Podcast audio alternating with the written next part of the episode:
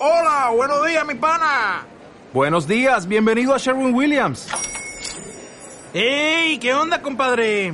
¿Qué onda? Ya tengo lista la pintura que ordenaste en el ProPlus app. Con más de 6.000 representantes en nuestras tiendas listos para atenderte en tu idioma y beneficios para contratistas que encontrarás en aliadopro.com. En Sherwin Williams somos el aliado del PRO.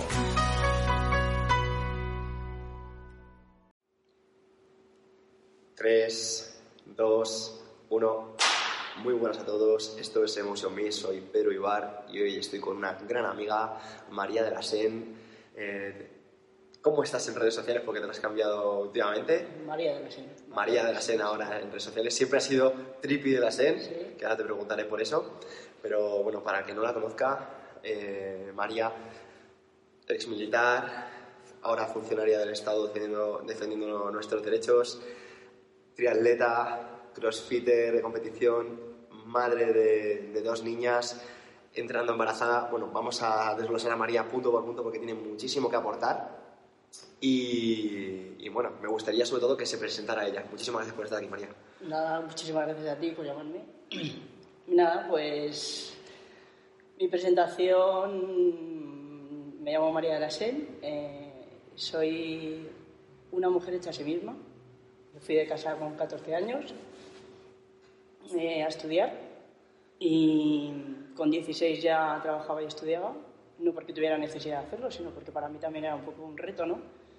Eh, no, no obligar a mis padres a estar pagándome los estudios porque ya mm, en mi cabeza ya había mucha locura de muchos proyectos, mucha, muchos sueños, eh, muchas ganas de todo. Entonces, bueno, pues eh, me puse a, a trabajar cuidando peques y personas mayores, que son mi debilidad. Y con 18 años eh, me presenté en casa y dije, mira, lo siguiente va a ser opositar para las Fuerzas Armadas. Eh, recuerdo que mi padre me dijo, pero bueno, eso estará cerca de casa. Y dije, sí, papá, ahí en todos los sitios. Me acuerdo que me acompañó mi padre a los exámenes y a la hora de pedir destino le dije, mira, papá, si tú te quedas fuera mejor, ¿no? Porque al final, mm, tú no te preocupes que voy a pedir algo cerca de casa. Bueno, entré y pedí solamente la Armada Española, lo que significaba que iba a estar siempre en la costa, o sea, bastante lejos, y también que iba a viajar muchísimo por el mundo. Y bueno, y cuando salí le dije, bueno, papá, creo que he aprobado, pero tengo una mala noticia que darte. Y bueno, pues sí, aprobé, entré en la Armada Española, he estado 12 años viviendo experiencias increíbles, conociendo a gente increíble, viajando por el mundo a la par de ganando dinero, ¿no? Al final para mí viajar era como un sueño y encima aquí me pagaban, ¿no? Tengo muchísimo que agradecer. 12 años.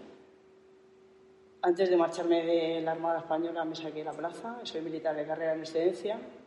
Tengo que decir que en la Armada mm, mm, he vivido cosas increíbles, he estado en misiones humanitarias, he estado en zonas de conflicto, viví la guerra de Bosnia en primera línea de tiro y, y, a nivel moral he aprendido más que, que lo que hubiera... O sea, cuando, cuando me metía en la cama de pequeña y decía, yo quiero ser, yo quiero hacer tal, y sabía que se necesitaban unos valores muy fuertes para llegar a ser esa persona en la que yo me quería convertir, no esperaba encontrar en la Armada, ¿no? Me dio tanto mm, ver a gente en- pasando hambre cuando yo tenía una montaña así de langostinos para comer en Navidades, mm, ver a gente defendiendo a sus familias mm, cuando sabían que no tenían mucho más donde llegar, ¿no? O sea, porque la calidad de vida era mínima y yo sabía que aquí en España tenía mi gente todo lo mío la posibilidad de ver aquello fue increíble, o sea, un crecimiento personal en una edad muy temprana impresionante. Yo creo que allí nació María. De hecho, María tiene mucho que aportar en, en muchos ámbitos y voy a intentar exprimirla todo lo que pueda, porque María, em, supongo que ahora mismo tú conocerás a muchas personas que por el haberse conformado, por el haberse quedado cerca de casa, eh, no han ampliado su zona de confort y ahora mismo pequeñeces es capaz de estresar a ese tipo de personas. Que, por ejemplo, tú el hecho de haber comparado, ¿no? como has dicho, tu cena de Navidad con de langostinos o con el hambre que pasaba la gente y haber mm, dejado de dar por hecho todas las cosas que tenías, al supongo que al volver aquí y ver un poquito el perfil de ciertas personas que ahora mismo eh, se quejan de que se rompe la pantalla del iPhone o tiene, digamos que es lo que suele decir hoy por hoy, ¿no? los, los, problemas del primer mundo, a ti te sonará como raro ¿no? ver, ver todo eso.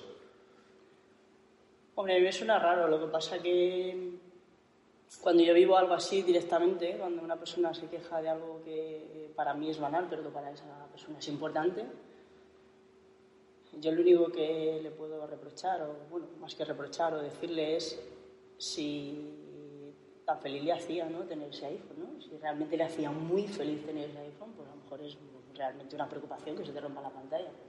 Pero creo que es que no profundizamos. O sea, que no te hace feliz tener ese iPhone. Quizás lo que te hace feliz es mostrar ese iPhone, ¿no? Qué bueno, ¿no? Entonces, creo que a lo mejor eh, que te pasen esas pequeñas cosas sí que puede servirte para decir, ostras, tío, que no dejas en la pantalla un móvil, ¿no? Quizás te tienes que replantear eh, cuando no llega el tren a tiempo o, yo qué sé, cuando llegas a casa y, no te han preparado la cena que te gusta dices tú, joder, si es que si encima no me lo preparan, ¿no? Pues qué va, pues voy a disfrutar esto, ¿sabes? Yo creo que hay que bajar un poco peldaños, ¿no? Queremos subir muy rápido y, y, encontrar muy rápido esa felicidad, ¿no? Y de repente te ves en tu casa con el sofá que tú has soñado y tal, y dices, soy feliz. Mentira. O sea, es feliz por tener ese sofá, tío. Hay que, hay que bajar un peldaño cada día y decir, ostras, sí, tengo ese sofá, pero lo tengo porque algún día lo visualicé, curré para eso, tal, no como tengo este sofá, super sofá, este super iPhone, ¿no? No sé, creo que nos quedamos muy en la superficie. Quiero, quiero preguntarte, porque eh, eres una mujer que, digamos, va reto tras reto, tras tras reto etc. Y hay personas que, digamos, eh, su motivación en la vida es eh, comprarse un coche, eh, comprarse una casa y tener una familia, ¿no? Y cuando ya tienen eso, digamos que llega la crisis de los 30, la crisis de los 40, porque ya no tienen objetivos detrás. tú eres una persona que creo que encuentras la motivación en el deporte, me gustaría que, que, hablaras si eso ha sido de manera consciente o ha sido porque te diste cuenta de que no querías ser una persona más. Pues mira, yo te voy a decir una cosa. Jamás en mi vida he tenido retos uh, o proyectos o, objetivos a largo plazo. Jamás. Jamás.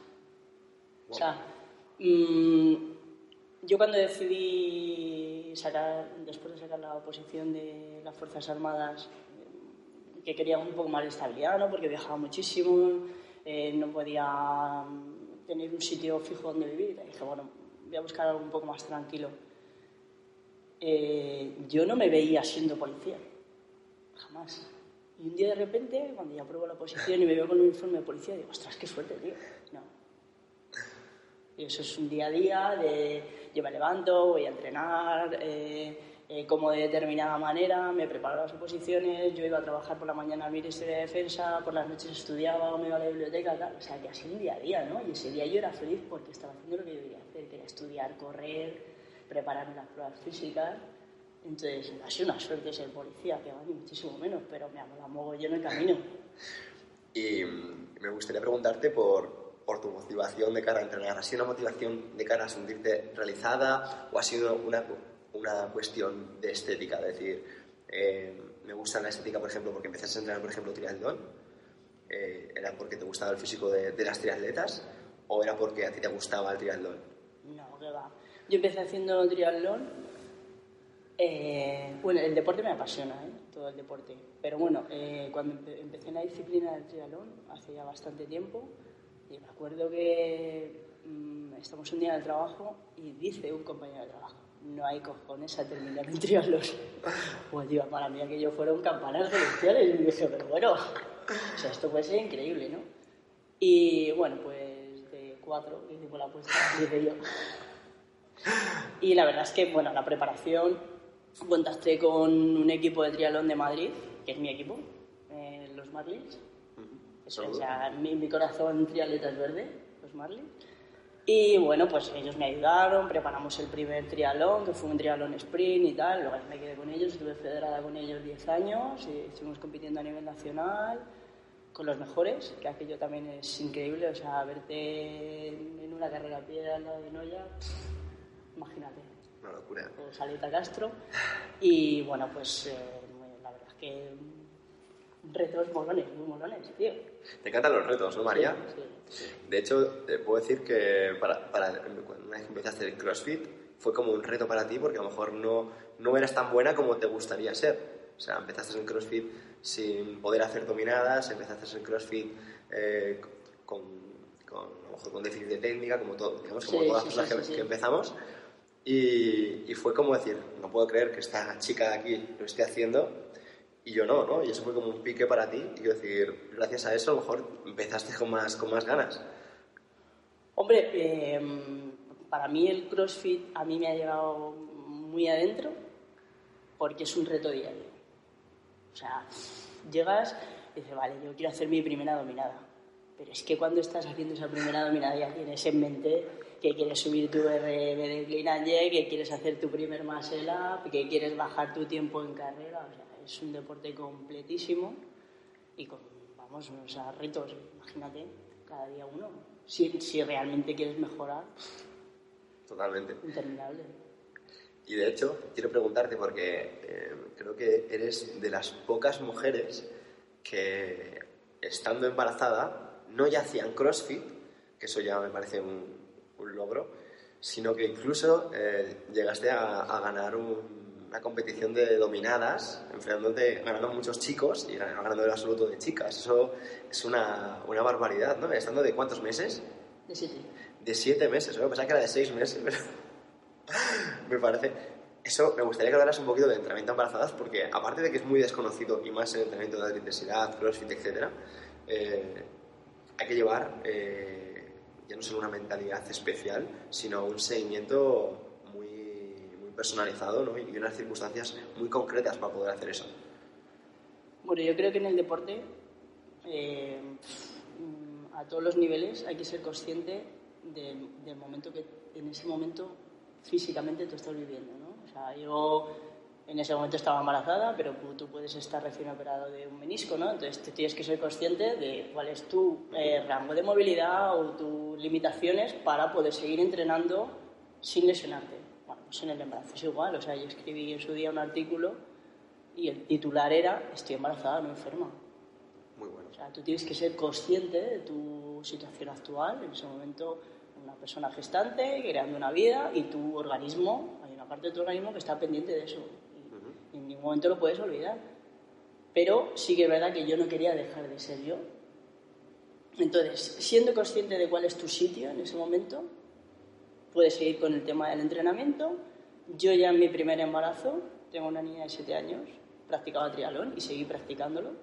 Busqué muchísima información, contacté con médicos deportivos de fuera de España, porque aquí actualmente casi no hay información del tema, imagínate hace 7 años.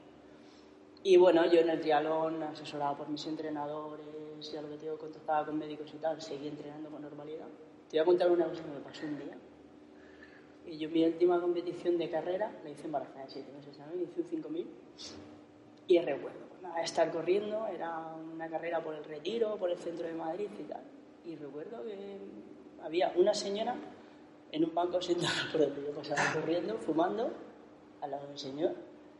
Y entonces el señor me dijo, pero tú estás loca. Y yo dije, joder, porque se lo dice la mujer que tiene al lado, ¿no? Que se está fumando un pirillo. O sea, a mí me vio con la barriga corriendo y me pareció aquello una barbaridad.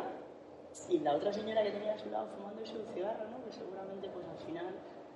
mm, Perjudicial, es decir, a, Sí. a largo plazo correr o a Sí. largo plazo fumar. ¿sabes? Y a lo mejor para mí era muchísimo más beneficioso correr que no hacerlo, ¿no? Porque yo al final en mis dos embarazos no he tenido ningún problema de salud, mis recuperaciones del embarazo han sido increíbles, mis analíticas han sido de libro.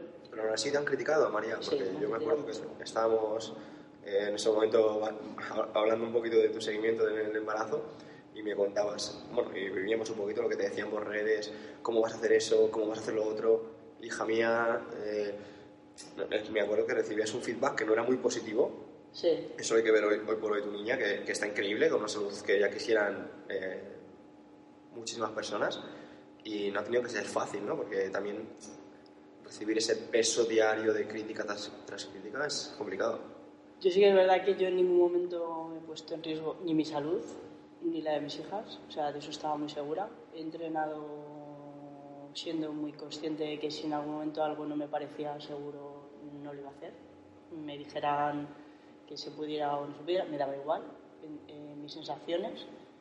Eh, me ha dado un poco igual la crítica porque en contrapartida también te diré que hay muchísima gente que ha contactado conmigo, que me ha pedido ayuda, que yo se le he ofrecido dentro de mis posibilidades y que joder, han sido cosas que han beneficiado muchísimo, o sea, muchísimo. O sea, eh, ha habido gente que en un embarazo previo ha tenido diabetes gestacional, un sobrepeso increíble, en problemas de tiroides y en un segundo embarazo que han tenido con la práctica deportiva dentro de sus límites han evitado, o sea, mm, pues eso, sobre todo el tema del peso, de, un parto complicado, de eh, eh, incluso también se controla mucho el peso del feto, porque no hay una ingesta masiva, pues al final si sales a caminar, muchísimas cosas.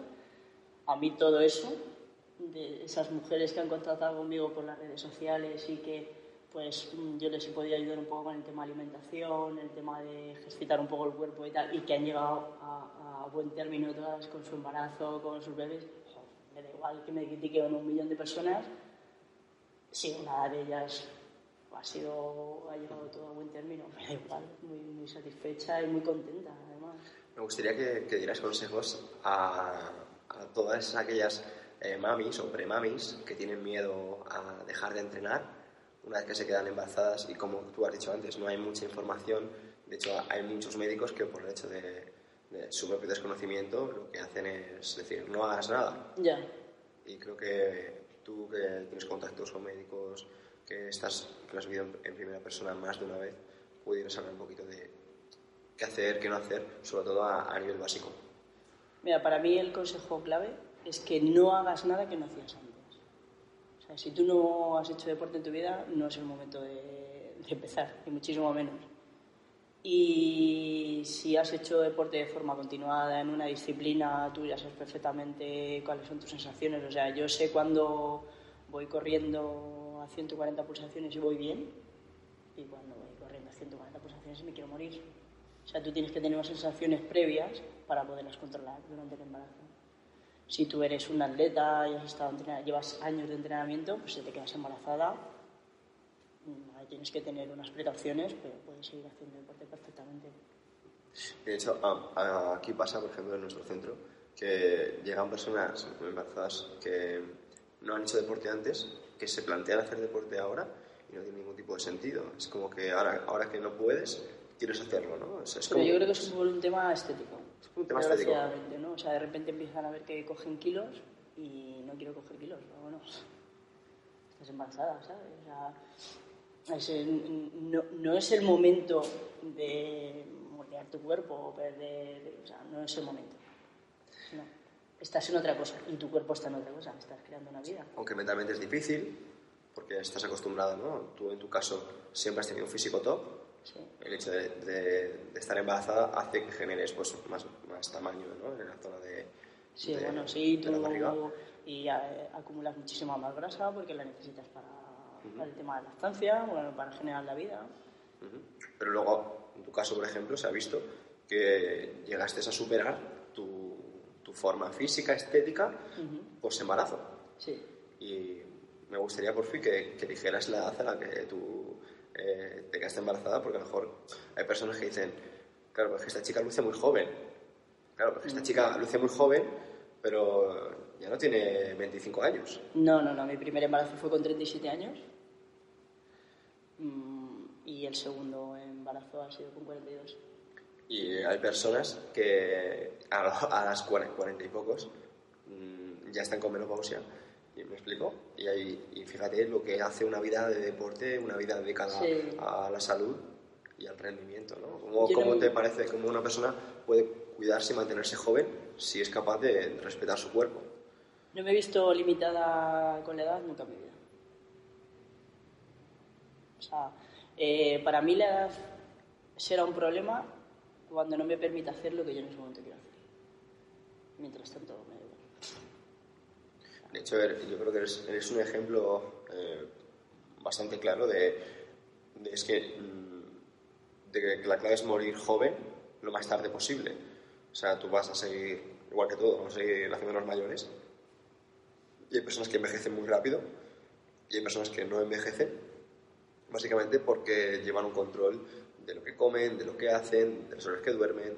Y me parece que es muy importante que sepas transmitir eso a las personas que escuchan el, el programa. Sí, pero bueno, es que yo creo que ahí también hay un error, ¿no? Porque a mí hay muchísima gente que me pregunta, sobre a través de las redes sociales sobre todo, ¿no? Joder, ¿cómo soy tan disciplinada? Es que, joder, es que llevas una vida de sacrificio y cómo no te permites lujos. Que yo esa palabra a mí me alucina.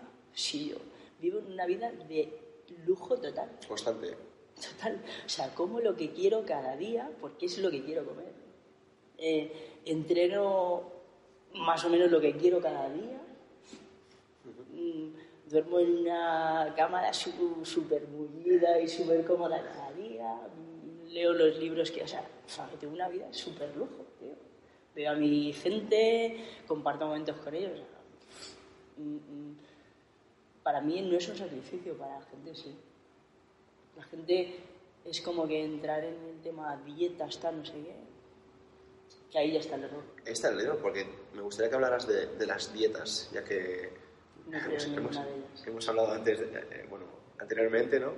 Del tema de dietas, eh, y me gustaría que, que lo transmitieras. Las dietas acotadas en el tiempo sin un objetivo claro eh, están condenadas al fracaso el 100% de las veces y encima con el temido efecto rebote.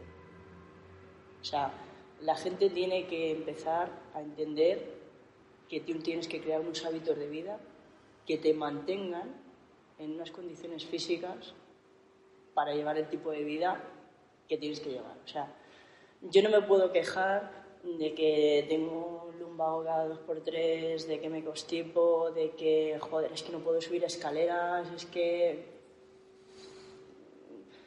Cosas que para mí son súper cotidianas y, y- y no te puedes quejar cuando sabes que todo lo que tu, tu práctica diaria, a nivel alimenticio, eh, a nivel deportivo, o sea, deportivo te hablo de salir a caminar un rato, o sea, mm, mm, estás cometiendo absolutas aberraciones, ¿no? Eh, yo, mi hermano se levanta con las manos y dice, yo no puedo desayunar, es que no tengo hambre hasta mediodía. Yo flipo. No te puedes quejar de que no duermas bien, de que tal, no sé qué, que me duele aquí, tío. Come bien, descansa bien, lleva unos hábitos de vida saludables, ¿no? Crea, crea una base. O sea, yo no puedo hacer de repente eh, la dieta, no sé, o meterme en paleo o quitarme los hidratos de carbono. Ese tipo de dietas tan restrictivas, acotarse en el tiempo porque quiero adelgazar 20 kilos y cuando adelgazo los 20 kilos, si es que lo consigo, ¿qué hago? Exacto, exacto. O sea, no se trata, como estás diciendo, de, de seguir unas pautas. O sea, que eh, realmente se trata de que hay un problema mental anterior, que es lo que te ha llevado a tener una obesidad, por ejemplo, y quieres solucionar esa obes- obesidad con una receta. Cuando no sabes que has llegado a ese punto mm, por no haberte valorado lo suficiente, no haber valorado tu cuerpo.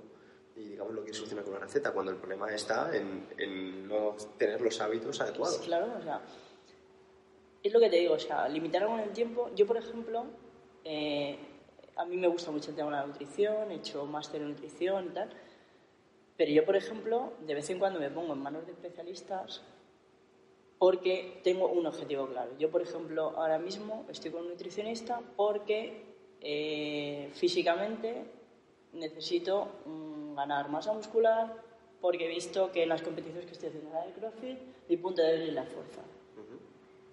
Yo sé que eso está acotado en el tiempo y que cuando termine mi objetivo volveré o a, a mi alimentación anterior con las mismas cargas de macronutrientes o, bueno, pero com- comer como, como habitualmente. O sea, intentar comer limpio, productos frescos. Tío, vivimos en España. En España todo el mundo puede comprarse Eso un salmón. Y además, pero lo estás acotando a un alto rendimiento. Sí, Tú estás enfocado sí. en esa nutrición por un alto rendimiento. Claro, pero por eso te digo, o sea, esto está acotado en el tiempo y- y- y a lo mejor llevo ahora una dieta un poco más estricta por que necesito, eh, o sea, a nivel competición, esto. Sí que es verdad que yo nunca he llevado una alimentación condicionada a mi aspecto físico. No. Sí que es verdad que he podido entrenar de manera distinta, Más enfocada a la estética, Sí. pero tu alimentación pero era mi misma. alimentación. Y es que eso tiene bastante sentido, María, porque eh, lo que, si te das cuenta, eh, no estás afe- afectando eh, nada a nivel de estrés. O sea, si tú puedes comer lo que tú quieres, no estás generando, digamos, ese, claro, corti- ese claro. cortisol que te hace, quiero comer esto y ver unas galletas y decir, no puedo comerme estas galletas porque van en contra de mi dieta y tú, en cambio, dices, entreno, soy responsable y todo lo demás, me puedo comer estas galletas porque no simbolizan nada a lo largo de la semana o a lo No. largo del año. De hecho, yo, por ejemplo, todo el tema este de mm, las dietas que incluyen premios, no termino de entender. Cheat meals, ¿no? No pasa nada, no pasa nada, tío. ¿Te quieres comer un donut? Cómetelo. Eso es. Pero también tienes que saber que no es lo mejor que puedes ingerir en este momento. Vamos a ver, pero cómetelo, tío. Pues como si te quieres tomar una cerveza o no pasa nada. Los extremos no son buenos para nada. Para nada. Pero sí que es verdad que tienes que tener una base, yo creo que para todo en tu vida, ¿no? Una base en la alimentación, una base eh, tus rutinas, en tus entrenamientos, una base. Eso una es, base. unos hábitos Sí, sa- saludables. sí, sí. O sea, que, que si, si no tienes esos, esos hábitos, como estás comentando, es el problema ¿no? de esta obesidad, de estos problemas articulares. De, ¿Me explico? Porque es una persona que realmente vive en piloto automático y no se dan cuenta a lo mejor de todas esas carencias físicas que están teniendo que no son normales. Pero a lo mejor la sociedad sí que está normalizando. Bueno, la sociedad lo ha normalizado hace mucho tiempo. Vivimos condicionados por el tema de publicidad, eh, imagen, influencer. Muy, yo creo que hace mucho tiempo que no buscamos en el espejo lo que queremos ver. Buscamos en pantallas, redes, en televisión, está en el espejo. La persona que tú quieres ver está en el espejo. Y si no, lo que tú estás viendo en ese momento no te gusta, cámbialo, pero no busques a la persona que tú quieres ver fuera de ese espejo. Eres tú. Eh, me gustaría preguntarte por tu vida personal, ya que entrenas, compites, eh, como has dicho antes, trabajas de policía. eh, ¿Cómo combinas todo y, consigues al final rendir, consigues al final educar a tus hijas? Porque los que te conocemos sabemos que, que tus niñas se educan en valores y eso es evidentemente porque has encontrado un equilibrio que no todo el mundo consigue. Bueno, al final, eh, en mi día a día hay mm, cosas prioritarias. O sea, no da lugar a pensar, si mañana puedo, voy a... No. Esas prioridades son comer, dormir, entrenar, está dentro de esas prioridades, ¿no? Luego, evidentemente, estar con la gente a la que quiero, mis hijas, y, y cuadrar todo eso eh, en este momento es, si yo sé que yo tengo libre de 3 a 4, entreno de 3 a 4, pase lo que pase. Aunque me duela la cabeza, aunque en ese momento me apetezca muchísimo más, más estar en el sofá. ¿Por qué? Porque tengo una carga detrás de trabajo, familia, etcétera, que no me va a permitir trabajar, o sea, entrenar después de las 4. Totalmente. ¿Sabes? A las 4 quiero ir con mi hija a danza porque me apetece muy verla bailar y a las 5 me voy a ir a montar en bici o a patinar.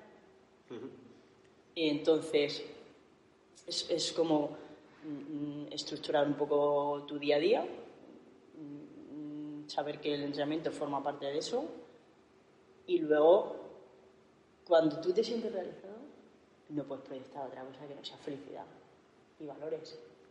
O sea, eh, mi hija mayor, que tiene siete años, que además es una personita increíble, entiende que si yo dejo de entrenar no soy feliz. No la voy a hacer feliz y no voy a poder proyectar mm, en ella todo lo que yo quiero proyectar. Yo no quiero que mi hija haga deporte, porque no le mola. pero ella sabe que, por ejemplo, eh, como le apasiona bailar, sabe que si yo la veo encima de un escenario soy feliz. Como ella sabe que si me ve a mí cogiendo una barra yo soy feliz, ¿sabes? ¿Y eso crees que eh, muchos padres son capaces de expresárselo a sus hijos? Yo creo que es una falta de observación. Ser consciente, ¿no? Yo, creo, yo lo primero que he hecho con mis hijas es observarlas y saber qué les hace felices, tío. Y a mí, para que te voy a engañar, me gustaría que a Naya le mola el deporte. Mola una mierda. Ahora, de hecho, hay veces que dice, esto es necesario cuando salimos con la bici, ¿sabes? A ella le mola bailar, le mola pintar, le mola crear, tío. Es una bohemia. Entonces, hay que observarlos. ¿Qué le hace feliz a mi hijo? Pues a mi hijo le hace feliz, a Naya le hace un mogollón de feliz por las noches por ponerse el pijama y unos tacones, tío. A mí me parece horroroso. Pero ella es feliz así. Y, de vez en cuando necesita encerrarse en una habitación y bailar. Pues yo, yo a lo mejor en ese momento me molaría más que se fuera a una piscina a nadar, pero a ella le mola eso, ¿no? Entonces tienes que saber qué es lo que le hace feliz, qué es lo que le está haciendo crecer como persona y apoyarla en eso, ¿no? Eh, hay padres que a lo mejor no observan eso y lo que hacen es apuntan a sus hijos actividades que les gustan a ellos mismos. Sí, porque además hay actividades que mola mucho decir, ah, pues es que imagínate, mi hijo monta a caballo, tío. Y al niño no le mola nada montar a caballo. Pero es, complicado la sociedad, está así, ¿sabes? O sea, ten en cuenta que nos compramos coches, eh, no sé si por la funcionalidad que le podemos dar o por lo que mola tener ese coche. Porque el coche de Para nuestras cosas ¿no? materiales es algo que se proyecta mucho más fácil que una casa, ¿sabes? Como comentabas antes, ¿no? Para mostrarlo, ¿no? A los demás. Sí, claro. Igual que el teléfono, ¿no? Quieres ese teléfono, quieres Claro, pero yo con mi mostrar. coche me paso, es que me ve todo el mundo, ¿sabes? A lo mejor en mi casa si tengo una tele de 6.000 euros no lo ve nadie, ¿no? Pero en mi coche sí, aunque lo tenga que pagar a plazos, aunque no lo tenga, pues esto es igual, ¿no? Mostrar. Mira, mi hijo que es, yo qué sé, a lo mejor tu hijo no es feliz en ese momento, o sí, pero yo qué sé, a lo mejor no te has tomado el tiempo que tú necesitas para saberlo. Quiero que nos hables un poco de, de tus rutinas para, para enfocar el día, porque al fin- al fin y al cabo somos nuestros hábitos y considero que tienes mucho que aportar eh, también en esto. Y es qué es lo que hace María cuando se levanta, cómo, cómo gestiona su día a día. Pues mira, eh, yo dependo un poco de mis turnos de trabajo, porque yo trabajo de mañana, de tarde y de noche, y dependiendo un poco de, de cuál sea mi horario, pues ya me estructuro un poco con las peques, eh, con mi pareja, que evidentemente es inviable llevar una vida así de loco si... Lo primero es si la persona que está contigo no te entiende. Y bueno, pues nada, pues en turno normal, eh, si yo entro a las 6 de la mañana a trabajar, eh, yo me levanto a las 5 y media, un pre-desayuno, entro a las 6 de la mañana a trabajar, me cambio, me pongo la capa de Superman y hago un segundo desayuno, hago mi trabajo, tal, no sé qué, no sé cuánto. Eh, a las 3 de la tarde nuevamente, si no se complica la historia, suelo salir. Y si puedo, en ese momento me quito un primer entrenamiento, que solo nada a mediodía, para después de ese primer entrenamiento venir, eh, llevar a la pequeña mayor a alguna de las actividades, eh, con la pequeña cuestas, un poco ahí. Y cuando han terminado sus actividades de cole, tal, bailar y no sé qué, hago un segundo entrenamiento normalmente, o de carrera o de fuerza, en este caso CrossFit. Y nada, llego a casa, cena, meditación. Qué bueno. Mi meditación es todos los días meterme en la cama y decir, joder, qué feliz soy, tío. Todos los días, desde que soy consciente lo he hecho. ¿Y, de- y consideras que, que ha, sido ha habido un cambio, un antes y después, de, hace- de hacer eso a no hacerlo? ¿De no hacerlo a hacer eso? De, de no hacer De, de- no hacer esa meditación a hacerlo. O ha, o ha sido algo que no ha cambiado nada tu vida, la- el hacerlo. Mm, Yo, a mí el reconocimiento a mí misma me, sea, el decir, no lo estoy haciendo mal. Porque de hecho es lo que, es lo que te decía antes, me voy viendo en los sitios en los que yo quiero estar. Yo he estado 12 años en la Armada, quería estar en la Armada, ahora soy policía. eh, cuando decidí hacer mi carrera de psicología, hice mi carrera de psicología, estoy en el sitio que quiero estar. Sí que me mola visualizarme y reconocerme a mí misma que sí, que lo estoy haciendo bien. Desde luego, de hecho, es- es- creo que eres un ejemplo de mujer y, y mira que el programa tiene mujeres increíbles, pero que hablen con, con esa profundidad ¿no? de, de todo lo que viven diariamente, me parece una pasada. Pues que la verdad es que me da mucha pena encontrarme con gente que no vive, tío. ¿Podrías hablar de, de estos ejemplos? O sea, yo cuando hay gente o, o bien anclada en el pasado, ¿no? Y si hubiera hecho, y si me hubiera quedado, y si hubiera ido, y si, el pasado no te pertenece, tío. Forma parte de ti, pero no te pertenece, o sea, eso ya es inamovible. Ya no está dentro de tus posibilidades cambiar absolutamente nada. O esas personas que el domingo iré, eh, este verano quiero, tal, cuando vuelva a encontrarme con este amigo, tío, hoy. Sí, que procrastinan, ¿no? que hablan Claro, y luego no hacen. es que, o cuando llegue el verano, o cuando pase la Navidad, tío, hoy. O sea, no puedes hacer hoy el cambio de tu vida, ni puedes cambiar 20 años de hábitos, pero sí puedes empezar. Mm, Porque yo recuerdo una persona a las veces que me dijo un día, yo salía con la bici y tal, y luego a correr, bueno, una locura de estas que estuve toda la mañana haciendo, y me acuerdo que me comentaron, lo puse en las redes sociales, ¿no? Joder, qué feliz, claro, con mi placa, con mi bici y tal. Y me dijo, suerte la tuya que puedes hacer eso un martes. Y dije, persona, la misma que tú, que puedes hacerlo un sábado, ¿sabes? Yo un sábado curro, que para mí eso mm, a mí me encanta, yo curro, yo curro casi todos los fines de semana, pero suerte la tuya que tienes el fin de semana libre y a lo mejor puedes salir con tus colegas, que normalmente la gente libera los fines de semana, yo tengo que salir solo los martes, pero ¿qué pasa? Que yo lo quiero hacer y tú no. De hecho, María, también quiero hablarte de ese, de ese tema porque es muy curioso. ¿Consideras que personas que estén más pendientes de lo que tú haces para justificar su propia mediocridad, quiero decir, que están esperando a que tú caigas o a que tú falles para decirte te lo dije?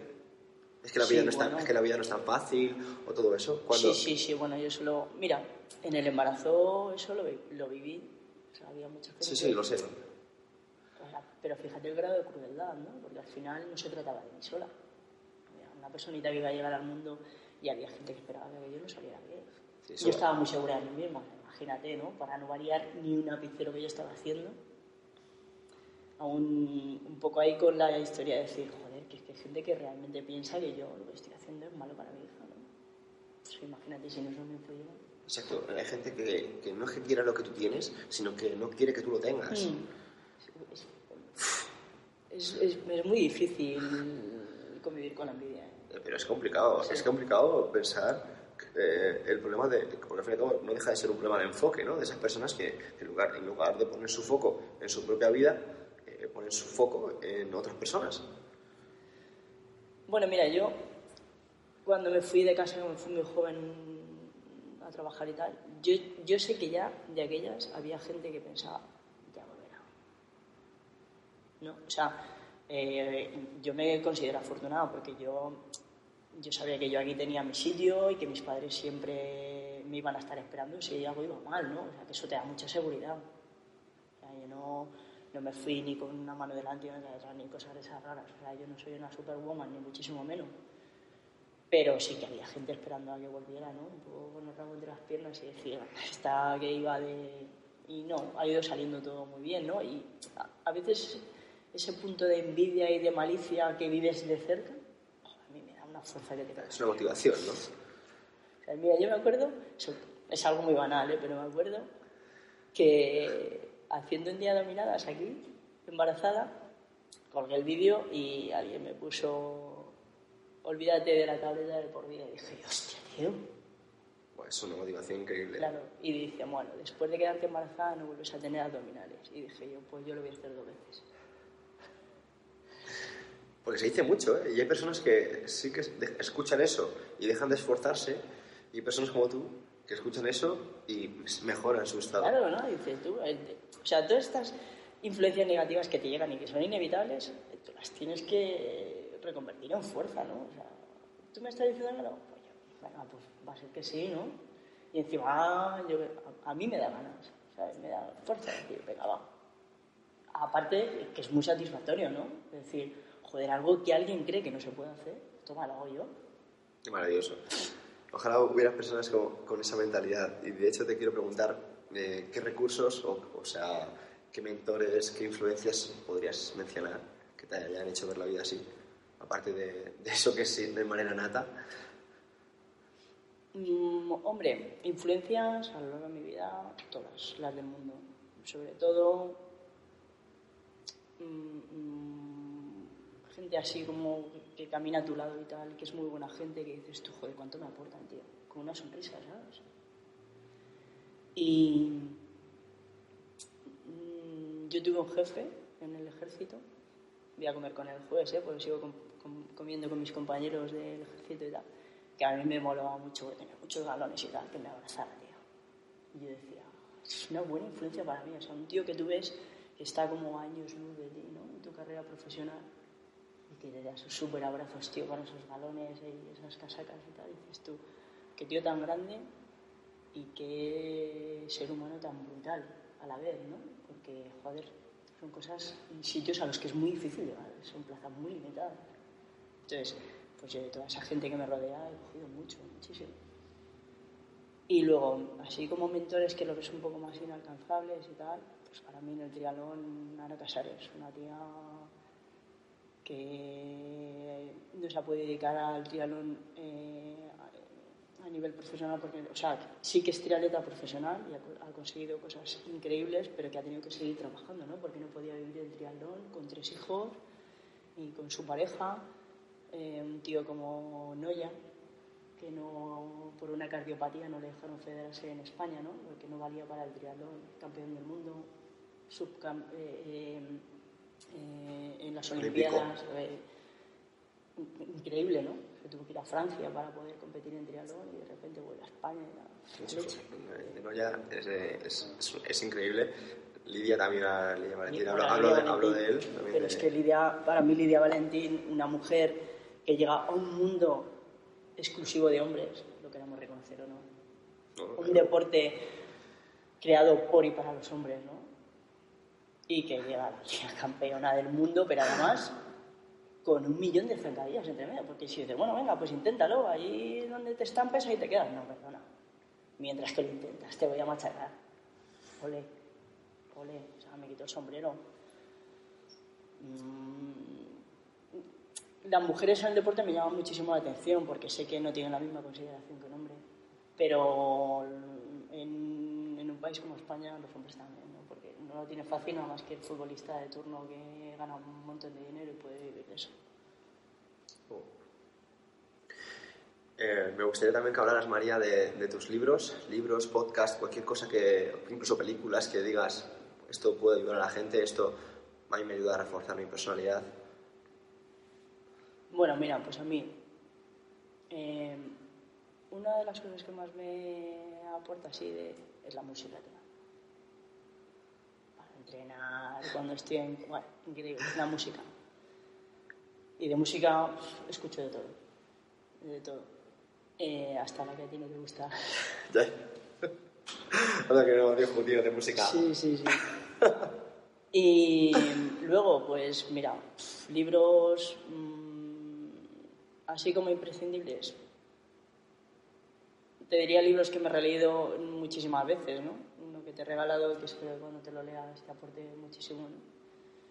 De Fernando Sabater, que me gusta. Habla del, habla del concepto de, de ese libro, porque creo que para que la gente lo entienda un poco, eh, en qué criterios tiene para ti un buen libro. Yo creo que los libros, los libros, la música, las películas dependen también del momento que estés en tu vida, ¿no? A mí, por ejemplo, Ética para Amador, que es un libro que me he leído muchísimas veces, y un libro que regalo a la gente a la que quiero.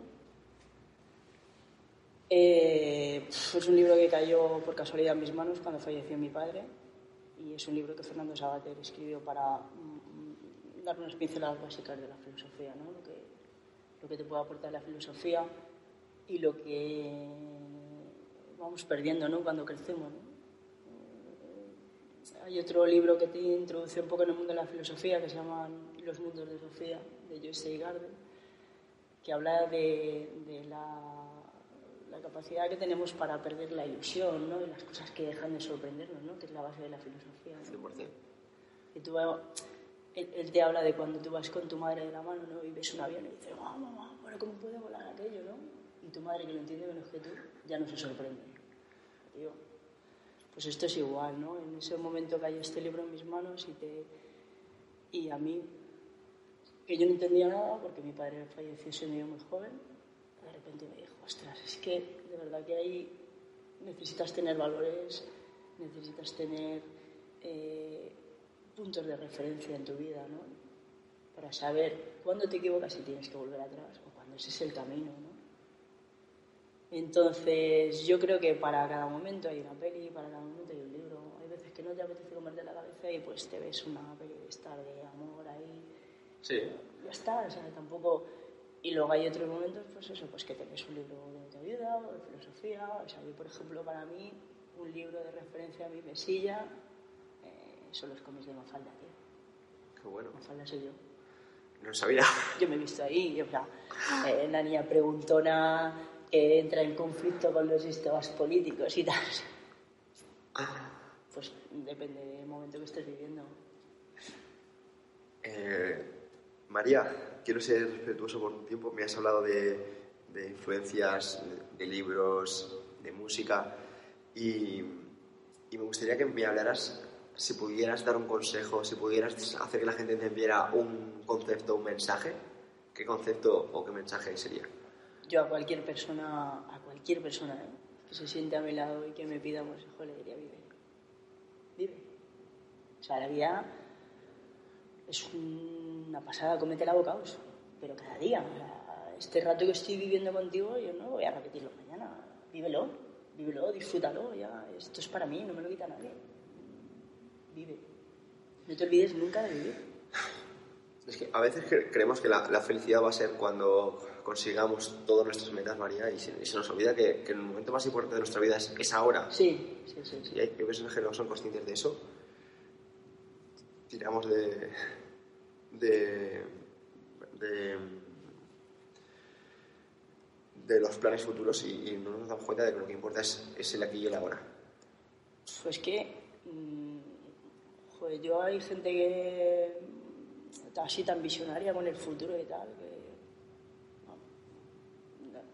o sea, yo no es que tenga miedo a, a morirme ni nada, pero eso es que es verdad que nadie me asegura el mañana. Entonces, no puedo esperar a mañana. Y más cuando tengo claro que lo que me hace feliz, ¿no? Y tengo la posibilidad de vivirlo en ese momento. Así que es verdad que yo me conformo con casi nada. O sea, yo ahora mismo eh, yo soy muy feliz haciendo galletas de avena integral con mi hija, ¿sabes? Pero también soy tremendamente feliz tomándome un café con mis amigos. ¿Qué, qué espero del mañana? Eso es. Pero es que hay gente que se confunde el hecho de, de ser feliz con las pequeñas cosas de, ser ambicioso. Y es que es totalmente compatible. O sea, tú puedes tener metas en las que te lo ocurres todos los días y pones todo en el asador, pero como tú dices, ser feliz haciendo galletas con tu niña. Sí, pero si el problema de las metas que está muy bien, es muy respetable. A mí, en mi caso, no, a mí no me funciona mucho, pero sí que es muy respetable. Pero con el tema de las metas, tú tienes que saber que el trabajo que estás haciendo diario te aporta también diariamente. O sea, si tu trabajo diario solamente eh, o, solamente te lleva para conseguir esa meta, mal, porque si no lo consigues, ¿has perdido todo ese tiempo? No. Ese día a ti te ha aportado X. Puede que consigas esa meta, puede que no la consigas. Pero a ti te está aportando mucho ese día, esa vivencia, ese contacto con las personas, ese entrenamiento, lo que sea. Ahora, si yo cada día hago X para conseguir aquello y aquello ni me ha aportado el día a día. Y encima, el fracaso absoluto, no he conseguido mi meta, ¿no? ¿Cómo me levanto de esta? Eso es, pero porque nos han enseñado al fin y al cabo que eh, lo que importa es, es ganar, ¿no? Cuando eres niño, tu padre te pregunta, eh, en lugar de eh, te preguntan cómo has quedado en el partido o has ganado, en lugar de preguntarte, ¿has sido feliz? ¿Te has pasado bien? Y es porque no nos enseñan realmente valores, nos enseñan a, a méritos. Pero por eso te digo que yo creo que hay que desacelerar un poco, ¿sabes? Todo entras en ahí en una vorágine de...